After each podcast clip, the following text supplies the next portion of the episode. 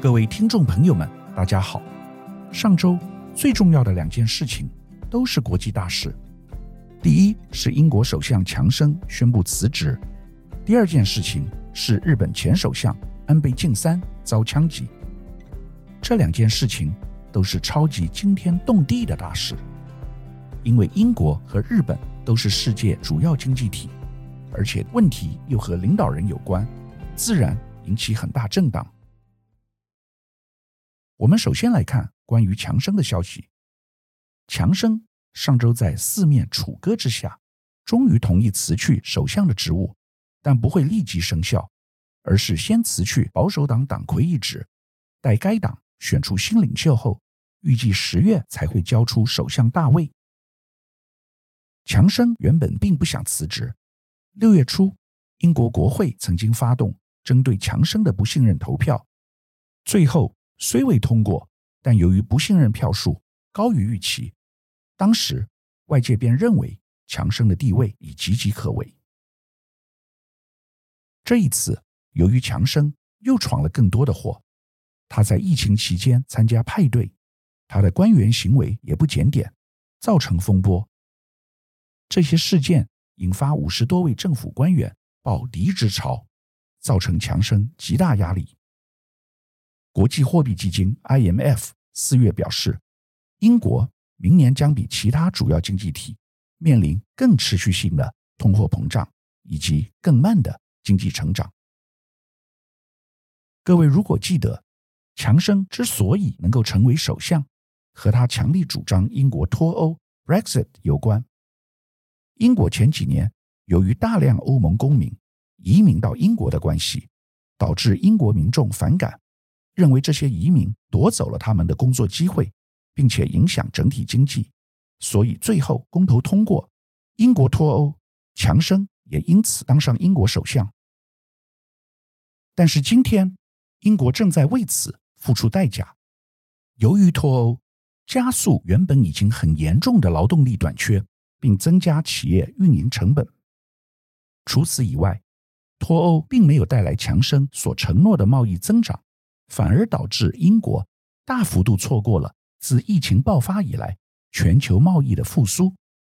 脱欧也迫使英国更加依赖外国进口，远远超过出口。因此，英国国际收支逆差在二零二二年第一季度飙升至 GDP 的八点三趴。此外，脱欧也导致英镑暴跌，推高进口商品的成本。另外，值得注意的是，英国正逐渐丧失其全球金融中心的地位。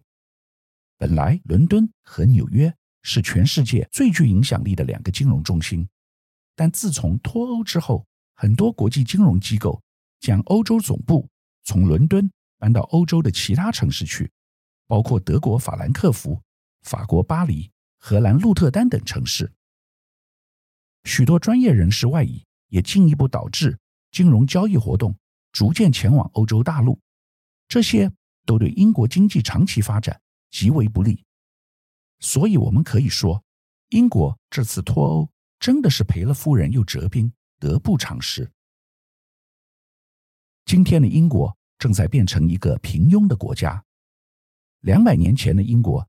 号称大英帝国是全世界最强盛的国家。那时候，美国还没有成立，连今天的香港和印度，过去也都曾经是大英帝国的殖民地。但今天看到强生的种种行径，可以说非常可悲。他一点都没有做首相的架势，也没有高深的智慧，跟二十年前的柴契尔夫人以及近年德国梅克尔总理。根本无法相比，基本上是一个小丑型的人物，跟美国前总统川普倒是有一点相像，都在走民粹主义路线。所以这次他灰头土脸下台，也是在预料之中。除了英国以外，美国的经济也好不到哪里去，可以说是难兄难弟。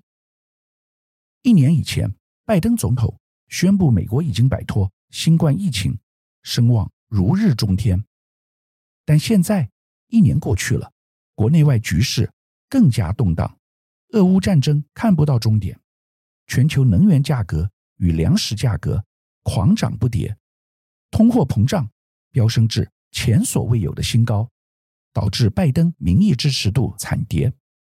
根据最新民调显示，有七成一受访者表示不希望拜登出马竞选连任。现在美国通膨如同英国达四十年来新高，股市及民众退休账户价值大幅缩水，汽油及粮食飙涨，新冠死亡病例到五月时已经超过一百万人关卡，数字还在不断上升当中。在国外方面，疫情和俄乌战争严重扰乱供应链，导致陆运、海运供应链断裂，工人罢工，企业成本高升，但是货品仍然无法运送。拜登总统初期打的如意算盘是希望借由对俄国表示强硬的态度，并且联合其他西欧国家对俄罗斯执行经济制裁，打一场漂亮的外交战争。成为全球西方世界的领导人，来掩盖其国内施政无力的事实。但四个多月过去了，战争丝毫没有暂停的趋势，而且乌克兰现已开始节节败退。西欧国家如德国和法国也没有心情再继续战斗下去，希望乌克兰总统泽伦斯基能与俄国谈和。在这样的情况下，美国要继续唱独角戏。非常困难。现在的事实是，为了选票，拜登必须将注意力从国外转回国内，要先搞好经济。如同美国前总统克林顿在选举时所讲的一句话：“It's economy, stupid。”目前老百姓都只关心荷包缩水和经济困境，不会再将焦点放在乌克兰跟俄国的战争上。这对拜登总统来说，可谓雪上加霜。除了英国以外，另外一位灰头土脸的欧洲领导人是法国总统马克宏。今年稍早时，法国马克宏顺利连任当选总统，但当时就已经有不吉祥的征兆出现。超过六成的法国受访者都不希望刚刚赢得连任的马克宏其所在的执政党在六月的法国国民议会选举中获胜。仅有三十五趴的受访者希望该党获得多数席次，而最近国会选举的结果的确印证了这个残酷的现实：马克宏所属的执政党未能取得相对多数，未来所推行的政策将受到其他政党制约。法国总统马克宏跟英国首相强生一样，都希望借由这次乌俄战争打响个人知名度。在战争之前，马克宏曾经单枪匹马和普丁总统会谈长达五个小时，企图力挽狂澜。但最后结果证明，他完全没有办法说服普丁，而且还被对方耍了。不过，欧盟除了马克宏以外，恐怕也没有其他领导人能够代表欧盟担任和普丁总统谈判的角色。马克宏出奇的外交动作。在三个多月以前，虽然为他带来一些知名度，但现在在六月国会选举惨败之后，已经被人遗忘。如同英国和美国社会所显示，欧洲民众最在乎的还是经济。俄乌战争的结果导致能源价格大涨，灾情最严重的当然是邻近的欧洲国家，包括德国和法国在内。民众在战争初期。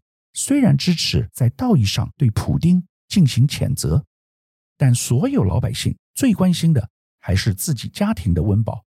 所以，如果经济情况不能改善，就算一个领导人再怎么口若悬河，征战国际的外交舞台，到头来还是要被他的选民所唾弃。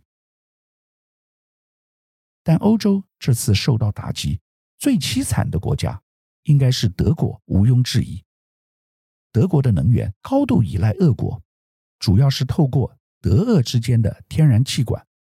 在俄乌战争爆发之后，俄国停止供应对德国的天然气，整个德国经济受到重创，几乎毫无招架之力。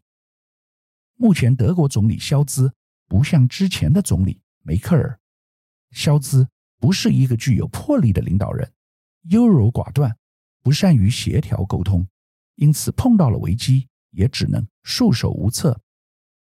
但有一点不得不佩服德国，就是即使在这样的情况下，仍然坚持其能源政策，不愿意向俄国低头，也不愿意像法国一样转成核能。虽然欧盟最近通过决议，表示核能跟天然气都属于清洁能源，但德国仍坚持不采用核能的立场，因此其受到的冲击自然最大。德国是工业强国，BMW、宾士都是来自德国，还有很多机械相关行业也都是来自德国。当一个高度需要能源的工业大国，刹那之间没有了能源供给，对其经济以及产业结构冲击，自然可以想象。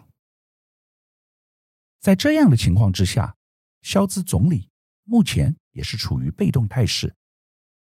最近，德国原来的小党绿党，在最近一次议会选举当中，争取到很多席次，冲击消资的政党，正如同法国总统马克宏面临的危机一样，原有的执政党无法在议会中取得多数，因此未来在政策方面会受到许多限制，形成跛脚总统格局。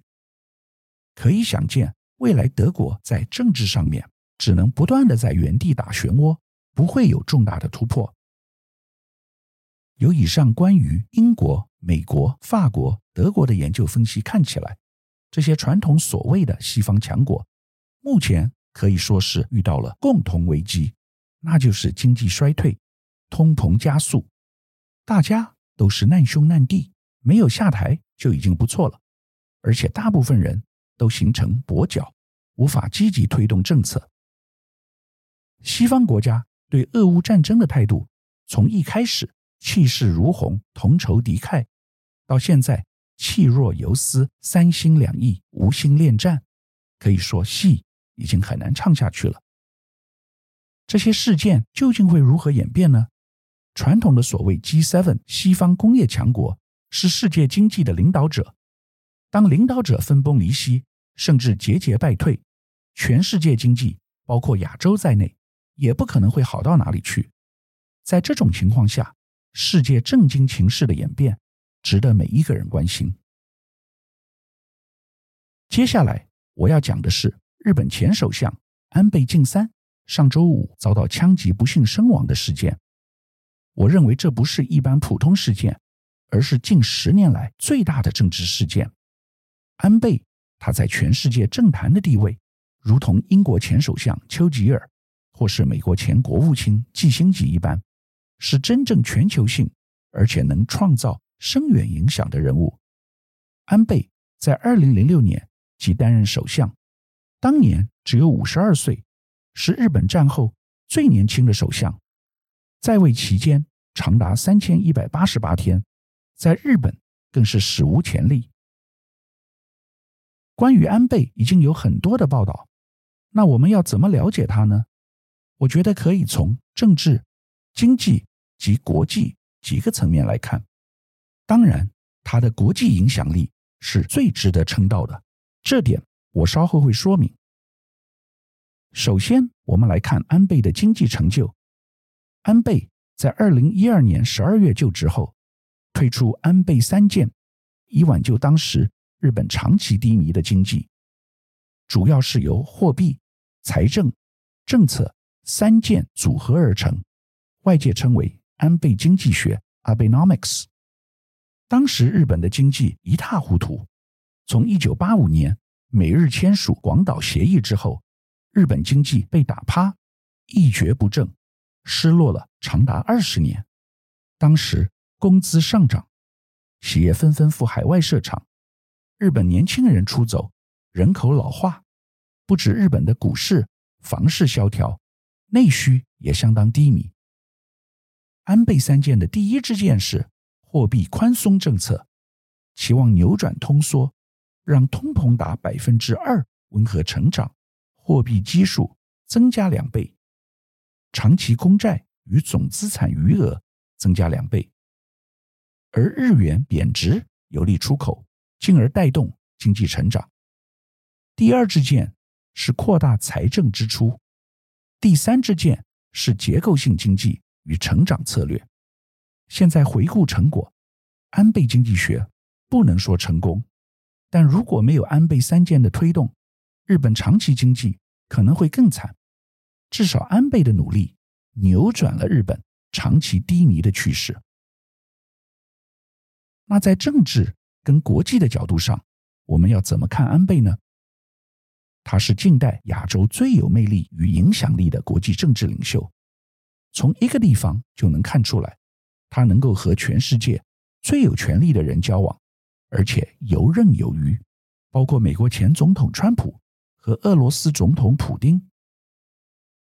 二零一六年，川普当选总统时，安倍为第一位访美与川普见面。建立交情的国家领袖。另外，安倍在任内，为了在北方四岛归还问题上寻求解决之道，和普丁前后开会高达二十七次。我觉得我们可以用以下三个层面来评断安倍：第一，international 国际化。安倍是真正世界级的领袖，不像很多的领导人只是处理自己国家的事务。安倍像是一个外交大使一样，在国际舞台中间穿梭，跟最有实力的国家交往，积极的解决问题，提出各种倡议。他上任以来，前后跟八十个国家有来往，出访一百七十多次。安倍在美国前总统川普退出 TPP 跨太平洋伙伴协定之后，主动把责任扛起，改名 CPTPP。跨太平洋伙伴全面进步协定，至今拜登总统都还没重新加入 CPTPP，改推印太经济架构 IPEF，所以安倍是 CPTPP 的实质主导者。安倍在二零零七年第一次担任首相时，就提出印度洋和太平洋两大海洋合一的战略重要性。他提出所谓的自由。且开放的印太构想 （FOIP） 在二零一六年成为安倍第二次首相任内的重要方针。由于美、印、澳等周边国家后来陆续加入，这项构想现已被逐渐落实，形成今天的印太战略。大家可能知道，最近美、日、印、澳有四方安全对话 （QUAD） 跨这个理念。也是安倍当初提出来的，所以他是真正从他所谓的“地球仪俯视外交”来推动世界国家的合纵连横，而不是从日本单一的角度而已。第二，visionary 前瞻性和 transformative 变革性。安倍很早就看到未来的大趋势，这是卓越政治人物最重要的素质。他很早就注意到。日本防卫的脆弱性。二次大战之后，身为战败国的日本被限制集体自卫权。当时在美国主导之下，日本和平宪法的要旨之一在于避免日本再度发动战争，甚至明言日本应该基于正义和秩序谋求国际和平，永远放弃以国家主权发动的战争，不再动用武力或诉诸武力威胁。来解决国际争端。为了达成上述目标，日本不能维持海陆空军队，也不能拥有交战权。而后续韩战爆发后，美国开始重新武装日本，美方以美日安保条约主张有防卫日本的义务，但因日本仍受限于集体自卫权的禁止，仅能防御外来侵略，无法与美国共同战斗。二零一四年，安倍政府透过释宪重新解读宪法，允许日本自卫队在盟友遇袭的时候可以伸出援手。此后，更通过相关的安保法案，解禁日本的集体自卫权。今年，俄乌战争，现任首相岸田文雄之所以得以援助非致命性武器给乌克兰，亦是因为此前安倍已放宽。武器出口禁令。安倍为何要一直推动修宪，提出加强国防的想法呢？并不是因为他是好战分子，而是他已预见了未来战争的可能性。安倍很早就认知到北韩金正恩非常具有野心，他也是最早意识到北京决心凭借国力与影响力削弱区域和平、繁荣与安全体系的国际领袖，因此他要提前采取对应之道。外界传媒一致认为，安倍洞见中国崛起的挑战后，就在积极的改组日本的安全布局，并且引导美国、印度、澳洲等国家一起联手。安倍堪称示警中国破坏世界秩序的吹哨人，这些都是非常前瞻及改变格局的作为。第三，执行力。美国白宫国家安全会议。印太事务协调官坎贝尔上周表示，安倍是卓越的政策企业家，不光是有很多想法和倡议，他也会去积极实践。以我们金融界的人来说，这叫做造局者 （deal maker）。安倍做很多事情都在成就一个局，包括力推修宪以及拉拢战略伙伴在内。这说明他是具有长远大格局。实践能力的人，安倍说：“台湾有事就是日本有事，日本有事就是日美同盟有事。”中国专家也承认，安倍最大的政治遗产就是加剧对中国的遏制、脱钩与外交孤立。未来当台海战争爆发时，日方将与美方联合武装干涉，而这。正是安倍在布的一盘大棋。如今他过世了，未来会怎么发展，恐怕有很多变数。本周我们和大家探讨国际政治近期发展，从英国首相强生的辞职开始谈起，也谈到美国、法国、德国最近发生的一系列问题。